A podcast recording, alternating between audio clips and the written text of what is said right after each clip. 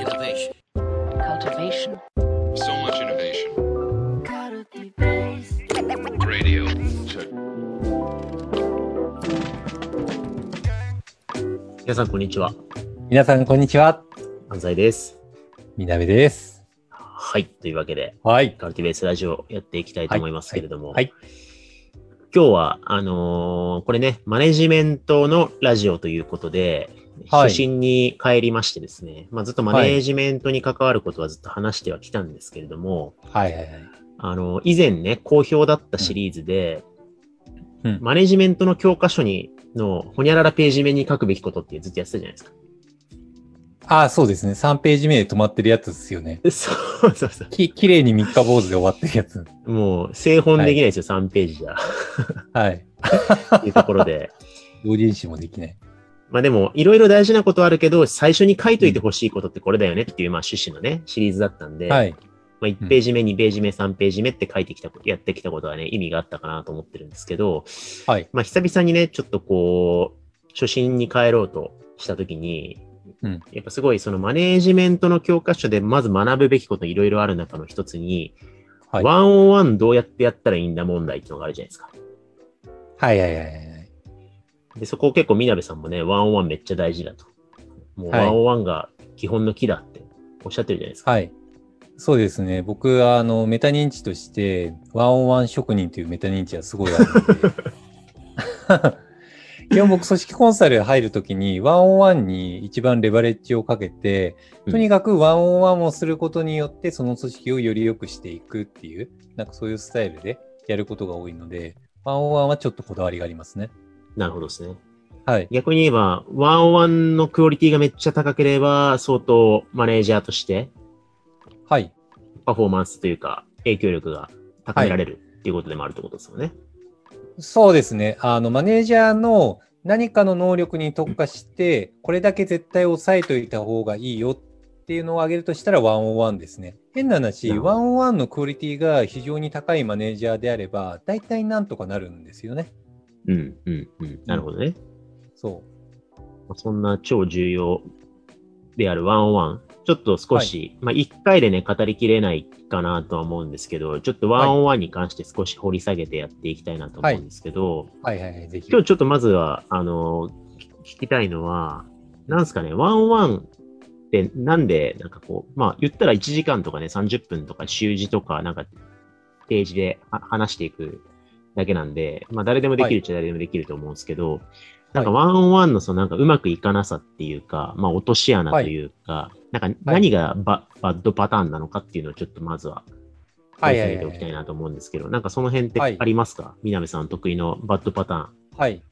得意のバッドパターン。あの、そうですね。いくつかあるなと思っていて、で、さ先にそう、バッドパターンを起こすような要因、これですっていうのを言いながら、それはが保たれていない場合のバッドパターン、こういうのありますって順序で話そうと思うんですけれども、うんうん。あの前提でワンオンワンがうまくいっていないケースって、ワンオンワンが機械提供であるっていう認識がないケースがすごい多いんですよね。流れでとりあえずやってるケースって多くって、基本的にワンオンワンって、まあ、メンターとメンティー、ワンオンワンを機械提供する人と、あのそれを受け取って、その場を活用する人の、まあ、2人が発生すると思うんですよね。でしたときに、基本的には機械提供を受ける側がいかにその人が発達するような場になっているかっていう、基本はうん発達の場の提供なんですよね、ワンオンワンって。。うんうん、なんですよね。なんで、基本的に、じゃあその人が発達をしながら業務でいかにパフォーマンスをし、さらに長い就業時間、就業人生の中で、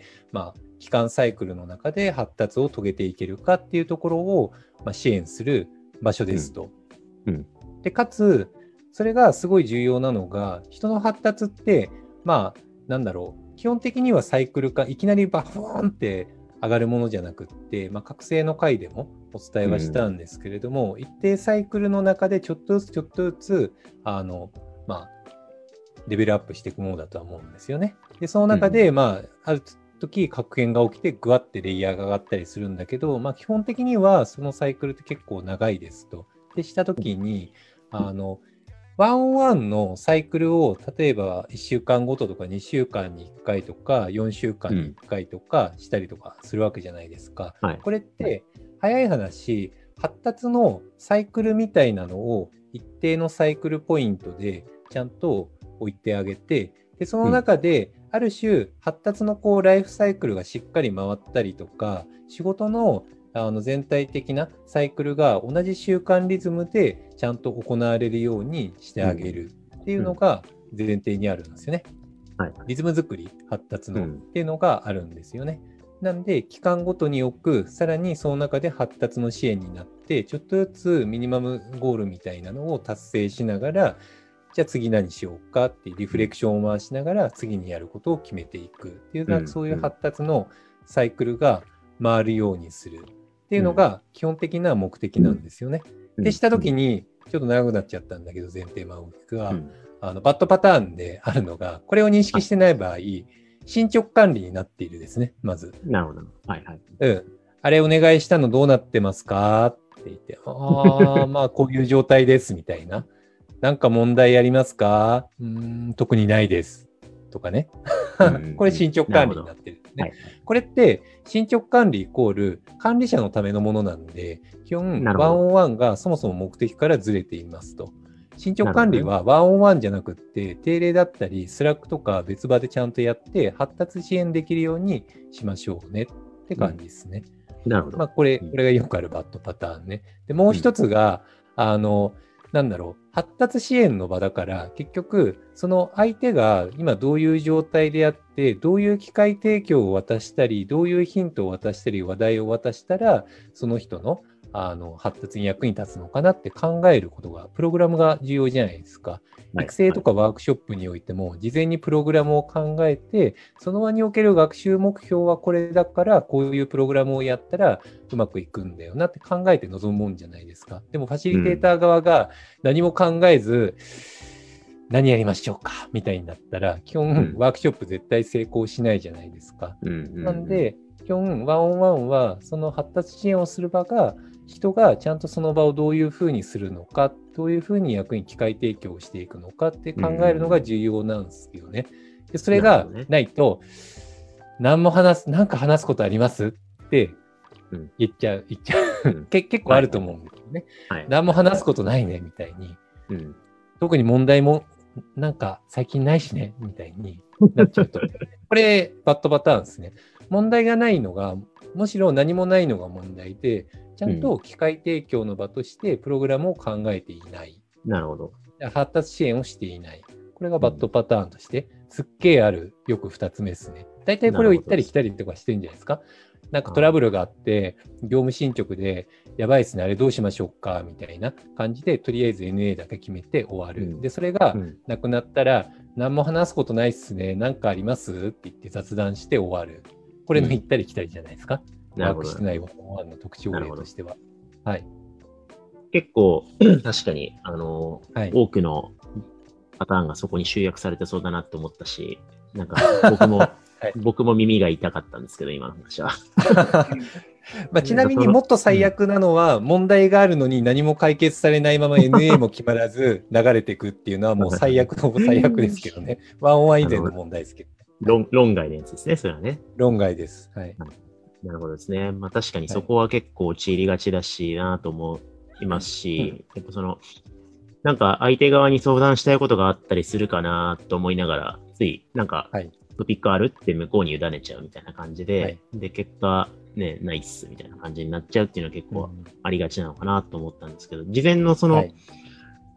ある種の、まあ、プログラムデザイン、ミミクロなプログラムデザインとして、まあ、1時間なら1時間、どういうふうに時間を使うといいかっていう、まあ、設計感覚が抜けてるってことですよね、今の話で言うとね。そうですね。うん。そうですね。僕、ワンワン、あの、顧客の変革に入るときに、まあ、マックス、あの、1週間に50回くらいワンワンとかしてたんですけどね。うんで、いろんな部署のいろんなメンバーだったり、マネージャークラス、部長クラスとか、経営に近いクラスとか、いらっしゃったりとかするんですけど、その人たち全員の現状の抱えている目の前の課題だったりとか、発達的にこういう状況があって、これをおそらく身につけていったら、あのいいんだよなっていうのもうんちゃんとメモしておいて、でそれをベースにしながらちゃんとあのその日の101が複数あるやつのアジェンダをちゃんと組み立ててプログラム化してでそれで話すっていうのをちゃんと事前準備としてしてましたね。うんうん。なるほどですね。はい。はいはい。でおそらくなんですけど、ここでまあ、例えばワンオンワンが、まあ、マネージャーが、えっと、メンバーのきの機械提供のためにどうやって時間使ったらいいかなとかって考えて設計するとしたときに、はい。多分、あれですよね、研修的にひたすら1時間教えていくっていうだけとは限らなくって、はい。その時間の使い方として前のラジオかなんかでね、みなべさん言ってましたけど、コーチング的に話をこう聞く時間にしすべきと判断すればそうすべきだし、はい。なんか問いを問いを立てて一緒に対話するっていう時間にするもよしだし、なんかその時間の使い方の、コミュニケーションのベクトルはフラットだったり、レクチャーしたり、はい。話聞いたり多様だけど、まあそれを使い分けはい。てうまく設計するみたいな感じですかね。そうですそうです。なんか、き基本的に101のプログラムセットって4種類くらいかなって思っていて、うん1時間の間にもし話すとしたら、はい。まあ、はい一つは、まあ、アイスブレイクですよね。あのはい話しやすいような心理安全性を場に作るっていうことをうんまずやりますと、うんで2つ目があの基本的に傾聴ですよね。相手が今困っていることとか、そういうのを真摯に引き出しながら、本音を引き出しながら、まず聞く。で考えていることを聞く。で、はい受け入れる。で、その中で、あの、それをさらに、じゃあ、課題を一緒に言語化したりしながら、あの目的セットをして、じゃあそれを解決するために どうすればいいのかを、まあ、コーチング的に問いを投げかけたりとか、まあ、ファシリテーション対話したりとか、あるいはメンメンタリング的に、まあ、技法論だったりとか、知識を教えて、これをもとに考えてみなって渡す。まあ、これが2つ目。で、3つ目は、まあ、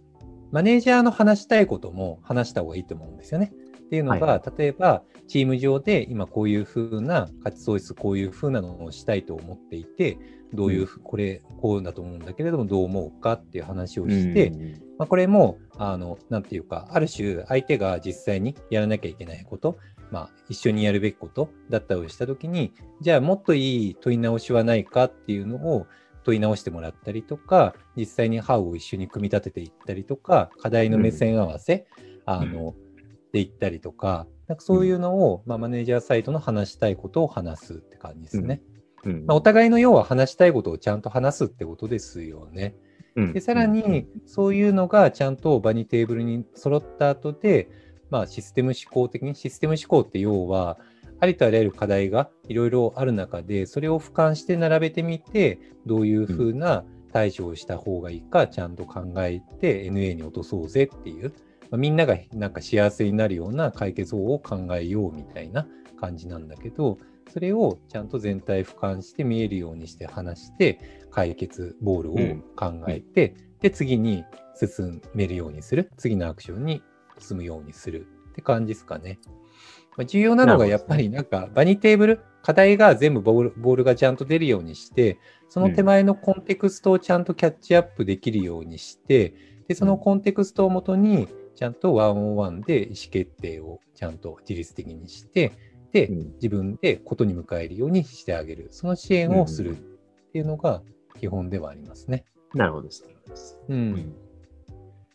あともちろん前提として、あの、その場に対するフィードバックがメンバーから来るようにするのも大切で、心理安全性は重要だよっていうのは、システム思考でしたときに、まあマネージャーが考えたりして仕組みを作ってはいるんだけれども、その仕組みがちゃんと回るように、そこに対するフィードバックが来ないと、回ってるかどうかわかんないじゃないですか。なんで、うんそこのフィードバックもちゃんともらった上で、一緒に解決できるような状況に持っていく。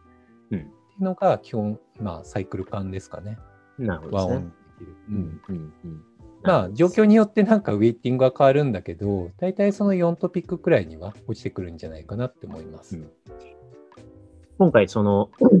そもそもワンワンって何のための場かっていう話をね、最初にホワイの部分で、えーうん。発達のための機械提供なんだって話があって、で、そうしたときに、バッドパターンとしてただの進捗管理になってたりとか、設計なきまま望んで、なんか話したことありますか？つってないですみたいな感じで、寝られてない時間になっちゃうみたいなのがあって、まあそれを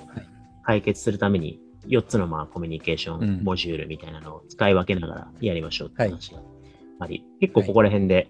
基本的な、なんかこう、うん。4, 4ページなのかわかんないですけど、マネジメントの教科書のはい。ページははいアップデートされたなと思うんですけど、なんはか、今後、そのワンオンワンを深掘りしていくと、なんかどんなトピックが残ってるんですか、宮部さんの中で。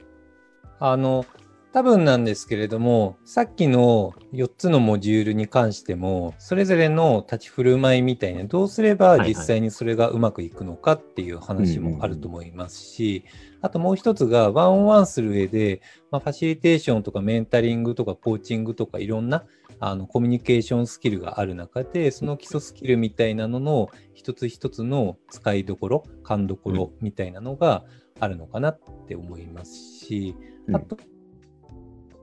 と多分ここら辺のワンオンワンって、あのうん相手の現状の発達ステージによって違うと思うんですね。めちゃくちゃ、あの今悩んでいってあの考え込んでいるステージかもしれないし、もしかしたらあの格変が始まっていて、ガンガン推進がされてってる状態かもしれない。そういう状態によって支援のやり方、ワンオンワンって違うので、うんじゃあどういうふうなステージごとに合わせた支援をすれば相手に発達に役に立つのかだったりとか、あなるほどね。と、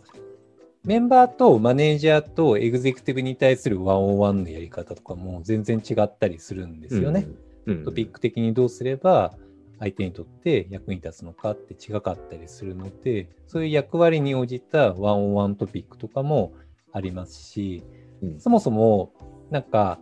ワンオンワンで支援をすることによって逆になんかこう全体的にツボをしてチームのマネージメント、定例だったりとか、みんなで集まった場がうまくいくように作業できるっていう、うん。そういう方法論とかもあったりとかするんですよね。要はなんかうん。ファシリテーターの支援を裏側でしっかりしてあげることによって場がうまく回るようにするっていううん。方法論とかもあったりするので、なんか結構いろんな角度で組織を駆動させるワンオンワンの方法ってあるので、そこら辺をなんか一つ一ついろんな切り口で話せたらいいなとは漠然と思ってました。うんうんうん、確かに。うんちょっと掘りがいがありそうなので、少し、ね、はい定期的にやっていきましょうか。ぜひ。うん。なんか、僕個人としても今、あの、広げていただいたトピックもそうだし、はいあとあのー前に話した人向かい、はいはい。こと向かい、物向かいみたいなね、マネージャーの特性みたいな話はいはいはい。があったりしましたけど、はい。結構その話、その辺とも関わってくるのかなとうん。思って、結構設計して望むにしても、めっちゃ人向かいの、に寄ってしまうとかね、そういうことがあるでしょうし、はいプロジェクトのことの話しかしてないとか、そういうこともあるでしょうし、はいその辺とも絡みそうだし、あとははい課題解決より価値創造よりどういうふうにするのがいいのかとか、結構フェーズとか相手によっても変わるのかなとか、はい。変わると思います。同じ階層の横のワンオンワンもありますよね。マネージャー同士のワンオンワンだったり、はいはいはい。あ、そうですね。はい。事業長同士の部門をまたいだワンオンワンとか、なんかそのは辺でいはいはい。どっちがボール持ってどうすりゃいいのみたいな話とかね、なんかそのはい辺はいはいいろいろありますね学論的には掘りがいがありそうなので。そうですね。これ90分ぐらいのセミナーにした方が早いんじゃないですか。ワンオンワンスペシャル的な感じでね。